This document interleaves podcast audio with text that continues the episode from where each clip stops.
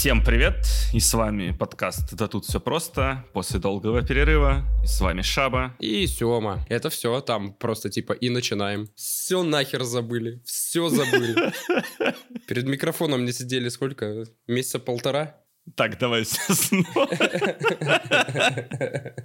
Всем привет, и с вами подкаст «Да тут все просто» после нашего небольшого новогоднего перерыва. Ну, такого чуть-чуть больше среднего, я бы сказал. И я Шаба. Я Сёма, я пытаюсь разобраться в штуках, э, в которых, ну, мне немножечко лень. То есть, знаете, бывает такое, э, иногда сидишь, интересно, как эта штука работает. Никогда нахер не пойду гуглить, что это такое и из чего оно. Вот для этого у меня есть Шаба. Да, я попытаюсь объяснить довольно просто, постараюсь. И сегодня наша тема — это денежки, а точнее то, как работают банки. И давай, Сёма, твои вопросы. Первый, самый первый вопрос, как заработать много денег, не вкладывая в это ничего? А, не является инвестиционной рекомендацией ограбить кого-то. Смотри, покупаешь на котловане, вот. А, ну, блин, ну как, как, короче, деньги вообще в целом работают там? Как появились? Как, как люди додумались, что можно менять штуки на другие штуки? Штуки на другие штуки менять? Охуенно. И это работало, типа, очень много времени. Ну, это понятно. Но как, э, как вот додумались, что можно создать какую-то дополнительную э, сущность, вот, чтобы ей измерять другие штуки? А это все началось, когда сообщество из племен стали становиться чуть побольше, и они поняли, что трейд один к одному, ну, типа, ты приносишь мне, не знаю, там, пшеницу выращиваешь, а я молоко, типа, делаю. Не, не всегда тебе нужно мое молоко, а мне всегда нужна пшеница, условно. И прямые обмены не работают, типа, а ходить через 3, через 4, через 5 менять, типа, ну, просто неудобно. Поэтому в разных местах начали придумывать что-то, что являлось единой мерой обмена. Ну, например, куриные яйца, например. Ну, они всем, типа, нужны. После чего в некоторых местах начали использовать уже само по себе не очень ценные вещи, но которые представляли в себе именно счет вещам. Ракушки какие-то, все что угодно. Угу. Новые дропы славы КПСС. NFT со славы КПСС. В какой-то момент, так вот обмениваясь, не особо удобно на самом деле, не особо централизованно, скажем так. Ну, то есть непонятно, кто на что меняет. Дошли до того, чтобы ценные металлы. Есть у тебя там кусок золота, прям такой, типа, кусмень. Кусмень, откуда ты это слово достал вообще? Из каких сусеков э, твоего сознания оно взялось? Не знаю. Собственно, начали использовать драгоценные металлы, там драгоценные вещи, типа жемчужин, изумрудов, чего угодно. И, собственно, когда люди примерно поняли, что вот эти ценности можно использовать, они также поняли, что а, с ними пиздец опасно передвигаться, б, их пиздец опасно хранить дома. Собственно, начали появляться банки, которые принимали у тебя эти штуки. Причем неважно, типа, это ценные металлы, коровы, что угодно. Ранние банки хранили вообще все, что можно было считать ценным. И какие-то начали стандартизироваться процессы более-менее, что ты мог выписать бумажку, что я вот такой-то чел в таком-то банке, типа, нужно вот этому челу перечислить вот столько штук. Столько коров ему передать. Да-да-да. Но опять-таки, все это было исключительно местечковое, работало там, типа, в области, условно, там, в городе. То есть географическая привязка все-таки какая-то была. Да, ну типа вот у тебя есть условно в губернии банк один большой, ты просто приезжаешь, складываешь штуки и уезжаешь к себе обратно, а потом выписываешь вот эти чеки, там все что угодно делаешь, и типа все, весь обмен через него происходит. Но к этому мы еще вернемся. Чеки уже существуют тоже как какая-то единица обмена. Тогда это еще не было чеками как таковыми, никакой стандартизации не было. Ну вот, например, с платежными средствами, потому что общепринятые бумажные деньги появились аж в седьмом веке в Китае. По факту это были деньги, которые были привязаны к товарам. Ну, то есть вот такие же выписки из банков, но они были прям привязаны к физическому золоту, шелку или рису. Ну, У них Китае, уже собственно... какой-то номинал, типа, был на этот да. момент. Да, но проблема была в том, что правитель э, в Китае на тот момент не особо хотел менять эти деньги обратно потом на товар. Ага, где-то мы это видели уже. Собственно, поэтому деньги не прижились. Ну, типа, они не особо в оборот входили. Типа, там выходили законы, что их обязаны принимать и прочее, но все хер забили. Какое-то время они не пользовались особым спросом, но несколько там династий спустя они все-таки пришли к какому-то более-менее нормальному виду. Они начали уже входить прям в широкий оборот и начали нормально конвертироваться обратно в товары. Это было уже на каком-то потребительском уровне. Да, Да, вот, и как раз-таки Марко Поло, путешествуя по миру в 13 веке, в своей книге писал, это прям цитата, «Все эти бумажки выпускаются с таким пафосом и авторитетом, как будто они сделаны из чистейшего золота или серебра. И вправду, все готовы принимать их, как будто так и есть. Куда бы человек не приходил во владениях императора, проблем с покупкой товаров не возникает, как это если бы были монеты из чистого золота. Ну, то есть, прикинь, это, естественно, была не вся территория Китая, скорее всего, даже. Но все равно в 13 веке уже бумажные. Ну, это еще сложно назвать банкнотами, если пойти поискать картинки, это скорее письменные грамоты с печатями такие. Но все равно, типа, 13 век, простите меня. В Европе, мне кажется, в это время только камнями друг друга кидали. Да, и там продолжались. Апельсин, апельсин. Апельсин, да.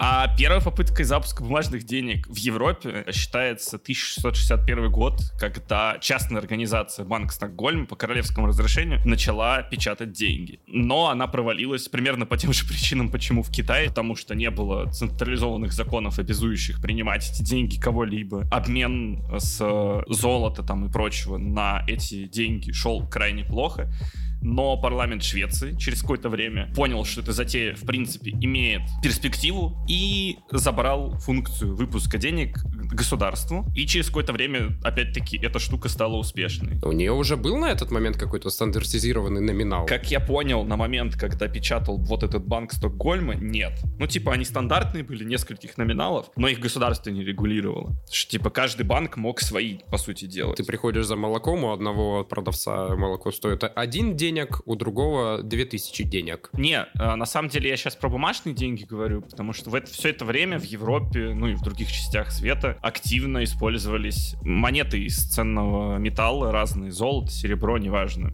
которое более-менее стабильно уже можно оценить. Да, оно было стабильно, но почему я скипаю всю эту историю? Потому что на самом деле это ничем не отличается от того, что мы раньше говорили, просто обмен ценными металлами. Потому что на самом деле, а когда ты приезжал из одной страны в другую, там не всегда принимали монеты другой страны. И они просто по весу взвешивали, сколько у тебя золота, и принимали это чистым номиналом золота, а не монетным. Первые обменники. Ну, типа. А, собственно, мы скипаем еще несколько веков, потом в 19 век в США, когда начинается бум первых бумажных денег, уже все ими начинают пользоваться.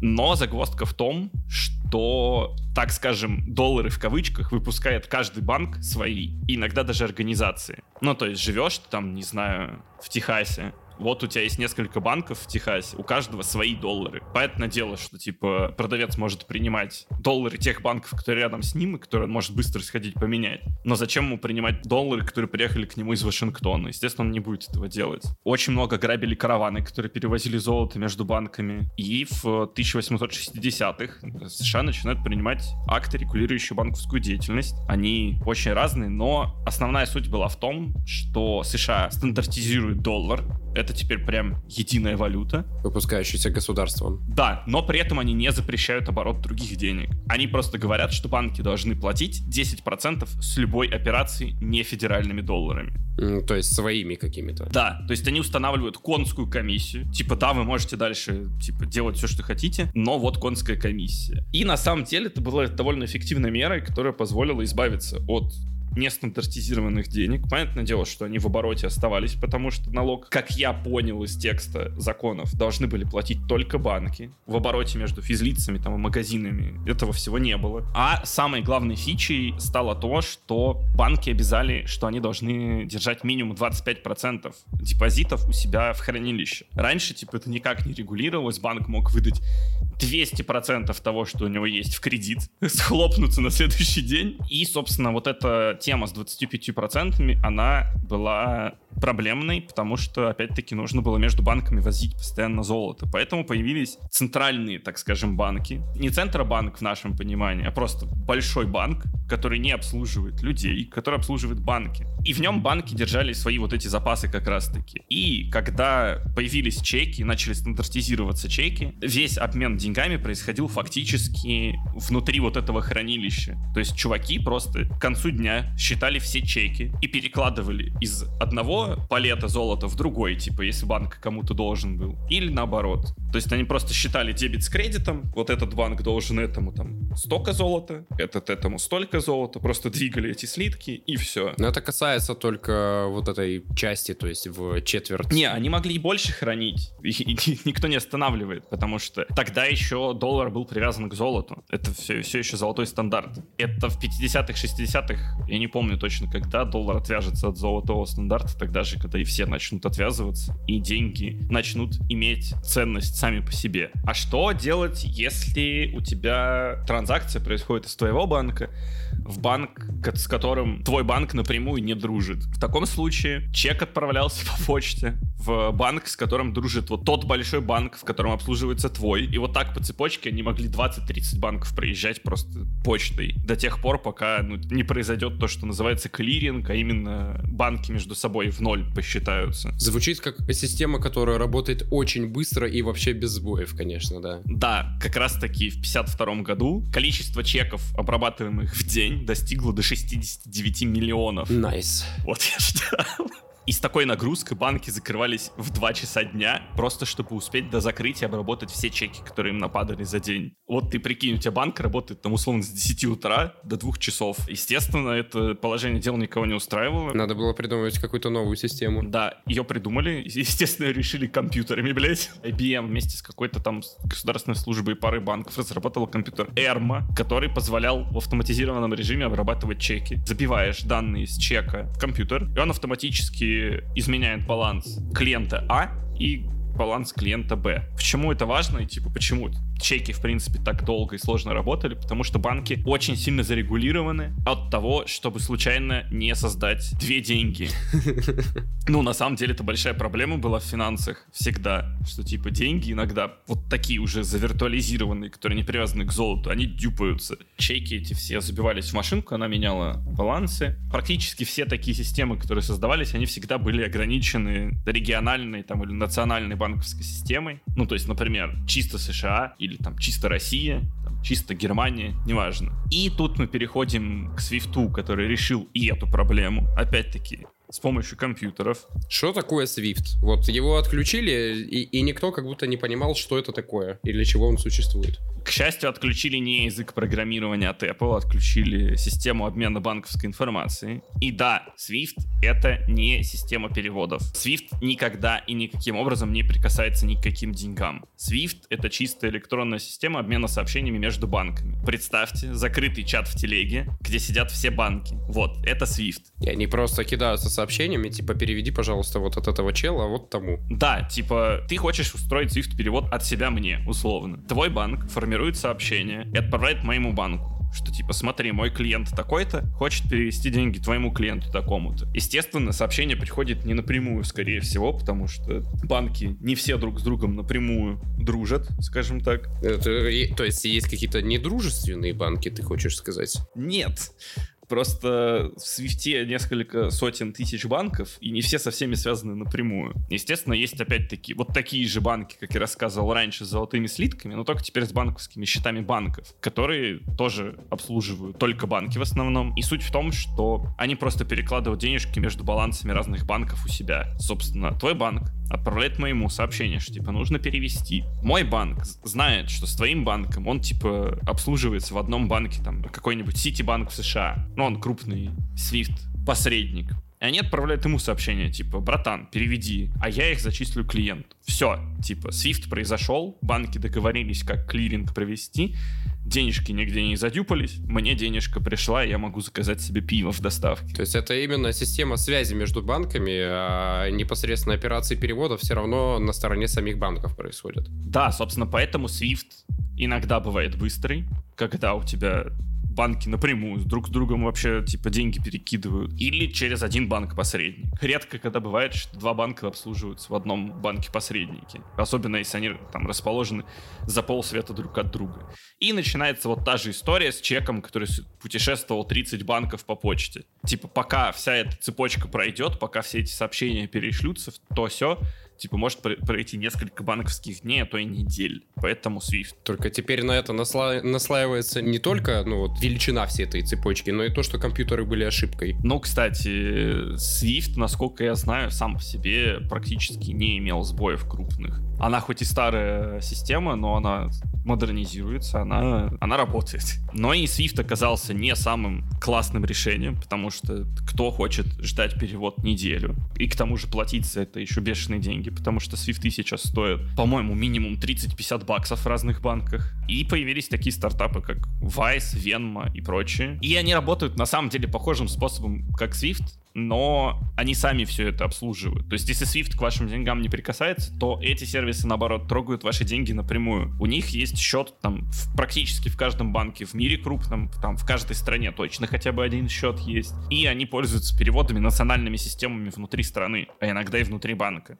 Ну, то есть, условно, хочешь ты перевести мне деньги через какой-нибудь там Vice, закидываешь карту-то-карт перевод, они у тебя списываются со счета, так же, как они списываются в любом онлайн-магазине. И они сами на своей стороне между всеми своими счетами разных банков уже разбираются, где им что переложить. Да, ну типа они не делают это в режиме реального времени. У них типа на каждом счету в каждой стране есть запас какой-то. Поэтому они мгновенно мне со счета в Грузии где-нибудь кидают также перевод на мою карточку. И потом сами разбираются уже, куда им что там надо перевести между своими системами. Да, и как раз таки там есть прикол в том, что в этой системе как раз-таки деньги можно надюпать, но они не возьмутся из воздуха, их потеряет компания, которая занимается переводами. Ну, соответственно, это будет первый и последний твой перевод через компанию. Ну, не, если это сбой на их стороне, ну, как бы они сами виноваты. Ну, понятно. Ну, то есть все эти системы, как вот, например, у меня зарплата падает на некий онлайн-кошелек, зарплата падает в валюте, которая отличается от рублей. И я использую сервис, там, который Best, Best Cash, или как он там называется, я не помню. Он, то есть, примерно по тому же принципу сейчас работает, насколько я понял, да? Ну, плюс-минус. Общий принцип, да, что у них просто куча счетов по всему миру, и они очень быстро, ну, типа, за счет своего объема платежей, скорее всего, они какой-то запас денег себе могут позволить держать в, на каждом счету.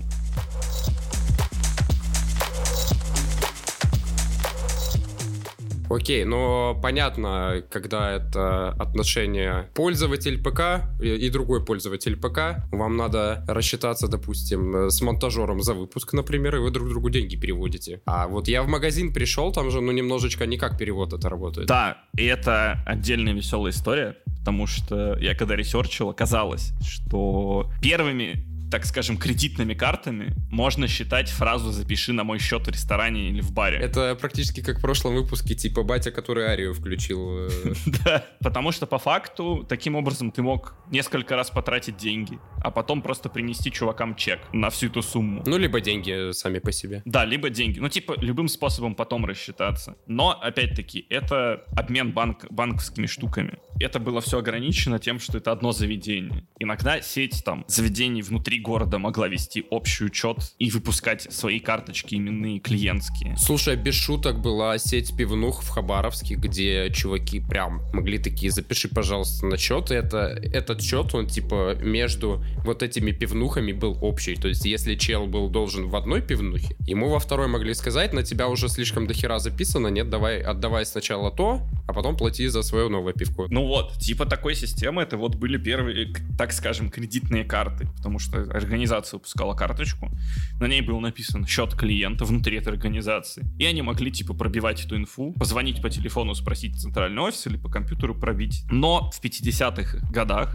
запускается Diners Club. Они запускают единую карту оплаты, чтобы оплачивать ей в ресторанах. Ну, то есть она ограничена теперь не одним заведением, а целой индустрией. Ну, сначала они запускались с маленькой системы в одном городе, потом в одном штате, потом они по всему США, типа, распространились. Это была только еда, это, то есть ресторанчики, бары, общепит. И это была непривычная нам кредитка, что, типа, плати сейчас, расплатишь там в день выписки, а тебе нужно было гасить долг э, прям четко в конце месяца. Но, типа, плюс в том, что тебе не надо носить с собой наличку постоянно, думать о чеках там и прочим, прочим, прочим. И, на самом деле, чуваки росли очень быстро. Они открылись в 50-м. В 51 году у них было уже 42 тысячи клиентов. Ну, то есть это же инфраструктуру все нужно еще подготовить. То есть терминалы как минимум э, предоставить заведению. Там не были как таковые терминалы, там опять-таки вот эти номера счетов клиентов были. А к концу 50-х, видя успех Diners Club, Банк of America решает запустить свою банк Америкард и вывести за пределы индустрии еды,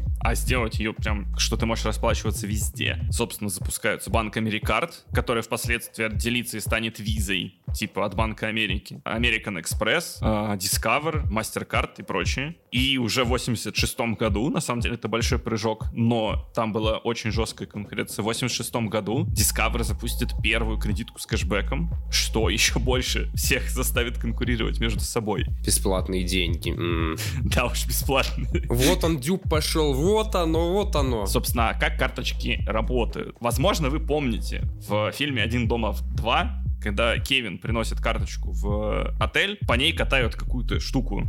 Там приборчик такой, что карточку складывают, на нее кладут бумажку и прокатывают по ней каким-то аппаратом. По факту эта машинка что делает? Отпечатывает данные с карточки, которые эмбассированы, то есть отпечатаны вот эти выпуклые цифры и буквы. То есть у нас отпечаток карты просто прокатывается и все. Да, ну то есть у тебя кладется в специальную машинку, в, отде- в отдельный отсек для карточки, на нее кладется чек. Ты проводишь, чернилами на этой штуке отпечатываются данные карты в, в определенном месте, потому что она прям сделана так. И потом этот чек отправляется в банк, и происходит платеж. Звучит так секьюрно, вот насколько это вообще возможно. Ну да, типа секьюрности не было, поэтому были подписи. Транзакции не все могли принимать. Вот отель мог, а какой-нибудь там Васян э, в переходе не мог. Какое-то время катали эти карточки, отправляли чеки, но чеки, чеки всех заебали. Да ладно. В какой-то момент начали появляться карточки с магнитной лентой. Магнитная лента на карточке на самом деле не особо отличается чем-то от магнитной ленты в вашем кассетнике. Магнитные ленты, на ней хранится вся та же информация, что отпечатывалась на чеке, когда ты проводил по ней вот этим аппаратиком. В открытом виде абсолютно, поэтому это тоже ни хера не секьюрная история. То есть вот в таком виде те, те же данные, то есть просто номер карты, там, CVV-шка. Срок действия, CVV-шка, фамилия, имя владельца. Ну, то есть были разные терминалы. Были офлайн терминалы которые позволяли так же, как, типа, прокатать карту и, отправить этот чек в банк, а были терминалы, которые уже онлайн были подключены, которые требовали подтверждения пин-код, чтобы, ну, типа, владелец, знающий пин-код и отправивший запрос в банк по интернету, подтвердил, что он действительно может списать эти деньги. Но, кстати, не всегда по интернету, иногда это был прям телефонный звонок, терминал был подключен в телефонную линию, он прям набирал звонок в банк, который его обслуживает, и как диалап модем, типа такой сообщал все данные транзакции в, двух- в двухстороннем режиме и списывал с вас денежки. Но, опять-таки, магнитные полосы были не, не секьюрными, и прожили они тоже, на самом деле, долго. Слушай, ну до сих пор на тех картах, которые выпускают на некоторых же... Их делают сейчас для обратной совместимости с терминалами, которые не умеют работать с чипами. На самом деле, если ты попробуешь прокатать магнитную полосу хоть где-то, тебе скажут, братан, у тебя вообще-то есть чип, используй чип. От- ну, типа, транзакция отклонится просто. Мне вот, кстати, да, было интересно, что я уже очень много лет магнитной лентой не пользовал. И, и вообще в целом как будто пару раз его, наверное, за жизнь. Если ты поедешь куда-то прям в место, где давно не обновляли терминал, ты можешь его встретить. В США чипы начали только в десятых годах, типа, распространяться. В то время как во всем мире они с нулевых, типа, уже везде в обязательном порядке. Но чипы ты сейчас имеешь в виду, это... Чип на карточке, да. А, собственно, чип на карточке — это уже секьюрная тема. Чип на карточке работает примерно так же, как ваша сим-карта на самом деле. Принцип работы там одинаковый. Выглядит похоже. Да, это маленький компьютер, задача которого подписывать транзакции, так же, как мы рассказывали в выпуске про шифрование. Можно ли на чипе от карты запустить Doom? Я думаю, да. По-любому кто-то это уже сделал. В чипе хранится закрытый ключ, который знает банк, но никто больше не знает. Терминал ему такой, ну, включает этот чип и отправляет ему запрос. Типа, подтверди мне, что я хочу списать с тебя там тысячу рублей. Чип проверяет пин-код, такой, братан, все ок, подписывает транзакцию и обратно терминалу ее отдает. То есть можно даже в оффлайн режиме эти транзакции проводить на самом деле. А, Потому что эти транзакции можно потом в банк отгрузить все скопом. Но типа их проводят все онлайн, потому что так безопаснее быстрее. И к тому же у оффлайн терминалов не будет работать функция смены пин-кода в приложении, как мы все привыкли это уже делать. Этот маленький компьютер имеет свои уязвимости, из него все еще можно вытащить получить эту инфу, но это уже намного сложнее, чем просто считать открытую инфу с магнитной ленты и сделать копию этой магнитной ленты. А бесконтактная оплата, к которой мы все привыкли, на самом деле это чип, распаянный на антенну. Если вы расковыряете вашу карточку, вы найдете очень много медных катушек, которые припаяны прям типа к чипу, туда бы, куда подключался терминал или банкомат. И работает это все примерно по той же схеме, что и чип э, с прямым подключением к терминалу. Просто питание подается по индукционной системе, как работает ваша беспроводная зарядка телефона. И обмен происходит типа радиоканалом между чипом и терминалом. Спасибо. То есть NFC-метка сама по себе не будет работать без подключения к чипу. А, ну NFC-метки все в себе чип содержат. Типа вот эти маленькие стикеры оплаты, они с чипом внутри, просто его не видно, он запаян внутрь. И, собственно, последняя стадия это платеж вашим телефоном. Отличие в том, что пластиковые карты банк программирует вашу карту, и он знает закрытый ключ, который зашит в чипе карт. А в телефон, ну, типа, он не может залезть банк. Поэтому, когда вы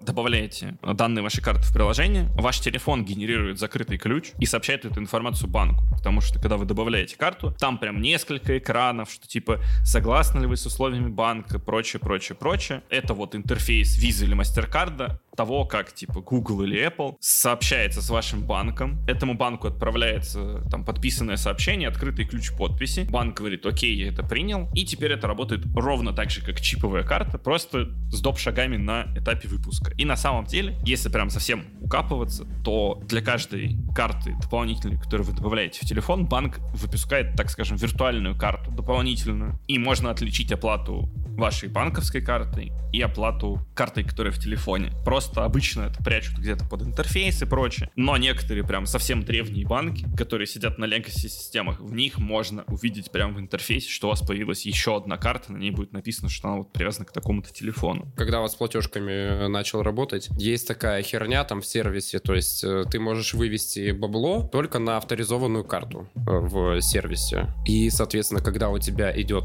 оплата через Apple Pay, система вполне легитимно считает это отдельной какой-то картой, отдельной платежкой, и ты не можешь совершить э, вывод в автоматическом режиме на ту карту, с которой ты платил, ну, с которой ты совершал депозит через Apple Pay. Я сильно там глубоко не лез, но типа он вот пытается по тому же ключу, по которому получил, вот Apple Pay, перекинуть обратно. Но там карты никакой физической условно, никакого счета к этому Apple Pay не привязано, должен быть следующий еще шаг. Система наша этот следующий шаг, естественно, считать не может у нее, вот, ну, она настроена на один. И надо прям отдельно руками, короче, пробивать, что вот этот чувак платил через Apple Pay, ему надо разрешать вывод вот на такую-то авторизованную карту. Но вот этот дополнительный шаг, он путает систему, и, ну, просто невозможно пока. Ну, да, типа там, там свои приколы с этим есть. А теперь про достойное упоминание системы типа СБП, национальных банковских систем в других странах и прочих это на самом деле ближе к банковскому переводу, чем к стандартному платежу через платежную систему, но все-таки отличается от банковского перевода, потому что там система типа СБП все-таки возьмет свою комиссию. Ну, там от, от определенного объема что-то можно бесплатно, да. Да, и дело в том, что если ваша карта,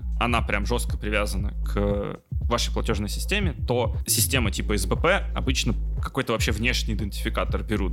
Номер телефона. Номер телефона, да. В Грузии, например, национальная система переводов работает по номеру паспорта. Ты прям, типа, говоришь, ну, не паспорта это, а ID-карты. Ты прям говоришь другу, типа, вот мой ID-шка такая, переводи мне деньги. Он вбивает ID-шку в любом банке и переводит без каких-либо проблем.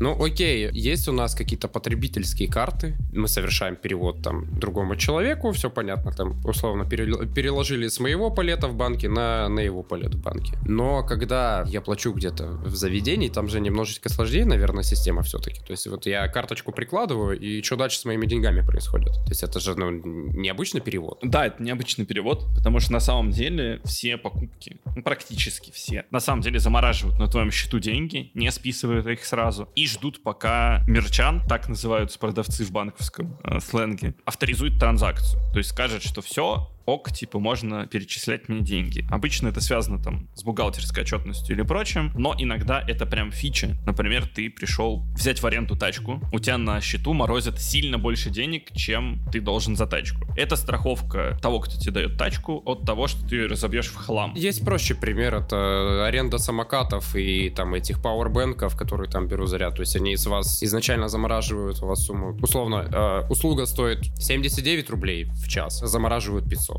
на всякий случай. Если вы вдруг э, решите там надолго ее оставить или проебете или что-нибудь еще такое. Да, собственно, эта вся заморозка и авторизация, они позволяют продавцу защититься от левых транзакций. Ну, например, продавец в магазине ошибся на один нолик, сразу это заметил, он отменяет транзакцию и пробивает нормально. Я три года за кассой провел, регулярно происходит ситуация. И чтобы вот такие транзакции типа сразу не запускали все банковские процессы, естественно, э, это все ждет авторизации. В обычном терминале, который стоит в вашем продуктовом, эта авторизация, скорее всего, работает, когда закрывают кассу вечером. В онлайн-магазинах эта авторизация может работать по-разному. Она может работать просто типа через час, когда заказ подтвердили, а может срабатывать, когда товар реально отгрузили со склада физически. Это все зависит от того, как работает бухгалтерия в организации. Собственно, а после того, как транзакцию авторизовали, вот тогда уже только запускается весь вот тот процесс с переводом между банком, на котором у тебя счет, и банком, в котором счет продавца. На самом деле, с момента, когда вы платите за товар в магазине, до того, как продавец увидит у себя на счету, может пройти одна-две недели. Кассовый разрыв не просто так существует термин. Ну, то есть как раз вот из-за этого кассового разрыва, из-за того, что может долго между несколькими слоями там подтверждений идти платеж, именно поэтому возвраты, когда, ну, случаются ситуации, они могут идти, ну, стандартные сроки там, типа 2 дня, 10 дней, там, 14 дней, в зависимости от компании. То есть сразу тебе ничего не падает обычно. Да, когда происходит возврат, на самом деле ты попадаешь в обратную ситуацию и становишься, так скажем, мерчантом в этой истории. Ну, типа, на самом деле нет, но для простоты объяснения объяснений. В твою сторону начинают деньги двигаться также с авторизацией, со всеми процессами. И здесь уже зависит от того, как у тебя банк работает и как у него договоренности построены с тем банком, откуда эти деньги отправляют. Потому что иногда... Может, какие-то кредитные деньги выдавать? Не, перевод условно происходит внутри твоего банка Тиньков. Предположим, что у тебя Тиньков. Продавец такой, типа, я хочу оформить возврат вот этому клиенту, но я пока его не авторизовал. Типа, они в систему забили. И тебе деньги в этот момент падают мгновенно на счет, потому что у Тинькова есть какой-то запас средств. Я, ну, я имел, да, в виду кредитные деньги самого банка, что он точно знает, что он эти деньги получит, он тебе сейчас их зачисляет, типа, ну, авансом, и потом получает твои деньги, забирает их себе. Да, все так. И потом уже весь этот клининг под капотом производит. А некоторые банки так не делают, и поэтому твой возврат, особенно если это разные страны, может идти вот, типа, 2-3 недели, так же, как с Свифтом. Все зависит от того, как дружат ваши банки продавца и покупателя. Ну и это простой способ почувствовать себя в шкуре продавца долго не видеть деньги. Это к вопросу, как заработать деньги. Ты их заработаешь, но не сразу увидишь. Да, да, да. Так же, как и везде. Вот, собственно, а что делать-то со всей этой шнягой, что вот так все долго работает, все медленно, и на самом деле ситуация не, не радужная. Наличка все еще самый быстрый способ быстро передать деньги. К сожалению, ну потому что у тебя физически в твоей руке есть деньги, ты передаешь э, эти деньги в руку другого человека, это и быстрее всего происходит. Да. Но, собственно, все вот эти стартапы, типа Вайза, Venmo и прочих, которые переводят деньги, да тот же Apple Cash, типа пытаются сделать вот эту надстройку, чтобы быстро переводить деньги. На самом деле это все просто попытка замаскировать старый Legacy, покрыть его новым слоем, который не, не будет торчать к пользователю никак. Андерлайнг проблемы, так скажем, ни, низко лежащие, это никак не решит. И тут у нас появляется крипта, которая на бумаге работает просто охеренно. Вы обмениваетесь кодом, по сути. Мало того, что вы обмениваетесь кодом, это единый реестр. То есть там, в принципе, нельзя задрюпать деньги, потому что у всех банков в мире свой отдельный реестр. И в момент, когда они где-то там что-то обменивают, они случайно могут задюпать деньги. Понятное дело, что в банках дюпани, скорее всего, заметит регулятор, придет им палкой по голове надает. Но, типа, здесь эта проблема решена, в принципе, на техническом уровне. Также здесь решена проблема долгой авторизации. Да, биткоин, например, он медленный, у тебя транзакция будет идти там минут 40, но есть все типа быстрее. Но на, на самом деле, на самом деле, если типа уйти от вот этого всего, что написано на бумаге классного, крипта в текущем виде вообще ничем не отличается от банков, потому что все регуляции, все способы упростить пользователю работу с криптой и прочее привели к тому, что появилось малое количество больших игроков, типа криптобирж и прочих, ну типа так же, как банки с обычными деньгами, которые всем рулят. Это типа первый пункт. А второй регуляции заставили всех все платежи проводить по старым лекалам. Ну, то есть у нас цепочка обработки та же самая, что при банковских переводах. Технически, да. Если ты хочешь потратить эти деньги на что-то реальное, то да, ты можешь пир-ту-пир, кто-то готов тебе продать что-то за крипту, которую ты переведешь ему на кошелек, круто. Это самый идеальный вариант. Но чаще всего это идет все равно через биржу. Э, мало того, что через биржу, это, скорее всего, идет через USDT, который привязан к доллару. А там это идет, считай, через доллары. Ну, то есть, фактически вы обмениваетесь долларами. То есть, мы все это время уходили от э, привязки к золоту, и теперь сделали то же самое, только с привязкой к доллару. Типа того. И на самом деле, ну, это так, это, это сейчас будет чисто мое мнение, оно может не совпадать с вашим и прочее, прочее. Запишите свой подкаст и высказывайте свое мнение. Ну, база, в принципе. Я читал white paper того, как должны работать цифровой рубль и цифровой британский фунт. И они что предлагают? Они предлагают сделать единую систему на страну, естественно. Типа крипты, но без вот этой всей шелухи, которая есть в криптовалюте. Типа, зачем нам какие-то сложные системы, если мы можем сделать просто базу данных, обычную самую, но единую на все. В чем профит? Все деньги будут учитываться в центральном банке, в одном реестре. А самый главный профит, по крайней мере, в white paper российского цифрового рубля, в том, что у тебя есть кошелек в Центробанке, ты его в дог- по договору привязываешь к обычному банку, как обычный счет банковский. Ну, то есть, для тебя фактически ничего не меняется. Но меняется в тот момент, когда ты решаешь поменять банк. Ты просто кошелек отвязываешь от одного банка, такой чпок, и со всеми деньгами переносишь на другой банк. То есть тебе не надо никаких переводов делать, вообще ничего. Ты просто взял свои деньги, лежащие в одном, ну, типа, в, на самом деле в Центробанке. Такой чпок, просто переподписал контракт, скорее всего, смс-кой, и все. И твой кошелек автоматически переместился в другой банк. Да, угадаю, это не очень нравится банкам. Да, он не нравится банкам. Но на самом деле это подстегнет конкуренцию в банковской сфере, ну, типа, не иронично. Естественно, всем нужны будут условия для того, чтобы пользовались именно их банками, если процесс перехода будет такой простой. То есть не будет вот этого стопоря, что, ну, там, конечно, условия более выгодные, но это надо идти в банк, банк, там, короче, все закрывать, туда идти, там открывать. Знаешь, кто больше всех возмущается? Зеленый банк с круглым логотипом. Наверное, потому что никаких систем кэшбэка у них нет до сих пор вменяемых. Не, но у них что-то, у них что-то есть, но господи. Есть спасибо. Ну, то есть весь Питер ходит в четвертых маршалах беспроводных, потому что их можно было полностью за спасибо купить, по-моему. Или там что-то 1% всего э, надо было деньгами заплатить. Но все равно, как бы, это такая система, которой практически никто не понимает, как пользоваться, а есть, э, ну, это как реклама звучит, но как бы вы понимаете, кто, кто нам денег даст. Типа у Тинькова тебе конкретно приходит, что типа на, на что вы хотите вот повышенный кэшбэк получать. Ты, ты кликаешь и такой знаешь, что ага, вот, вот там я буду платить, и у меня будут тут э, появляться дополнительные котлованы. Даже не кэшбэк, а типа условно пакеты услуг, которые сейчас банки начинают предоставлять. Да тот же Сбер на самом деле. Ну это, это просто нет, это самый такой как будто понятный пример, что вот когда ты осязаемо видишь, что у тебя какие-то деньги на счет приходят. Так-то да, э, пакеты услуг можно э, любые придумать там для завлечения клиентов. Те же подписки там дополнительные, Сберпраймы. Это выглядит как то, что может упростить все для пользователя. Это выглядит как то, что может упростить процесс расчета. Но, опять-таки, под капотом там все еще будут legacy процессы. Возможно, нет, всего избавиться. Хотя, типа, white paper звучит хорошо. Ну, то есть, потому что такие кошельки будут не только у людей, они будут у организаций, они будут у банков. Ну, то есть... А, Да, Типа в этом вся ага. фишка, в том, что это будет на всех уровнях. Вот я не понимал, зачем, да, эту систему. Ну, типа, это выгля... Э, выглядело до этого как модернизация, просто чтобы вот именно переход между банками какой-то удобный был. Если да, если организации, то понятно. Наконец-то возврат средств моментальный. Ну, скорее всего, нет, потому что бухгалтерия организации все еще останется. Бухгалтерии все еще нужно будет в банк писать, да. Но, скорее всего, станет быстрее. Как минимум быстрее, да.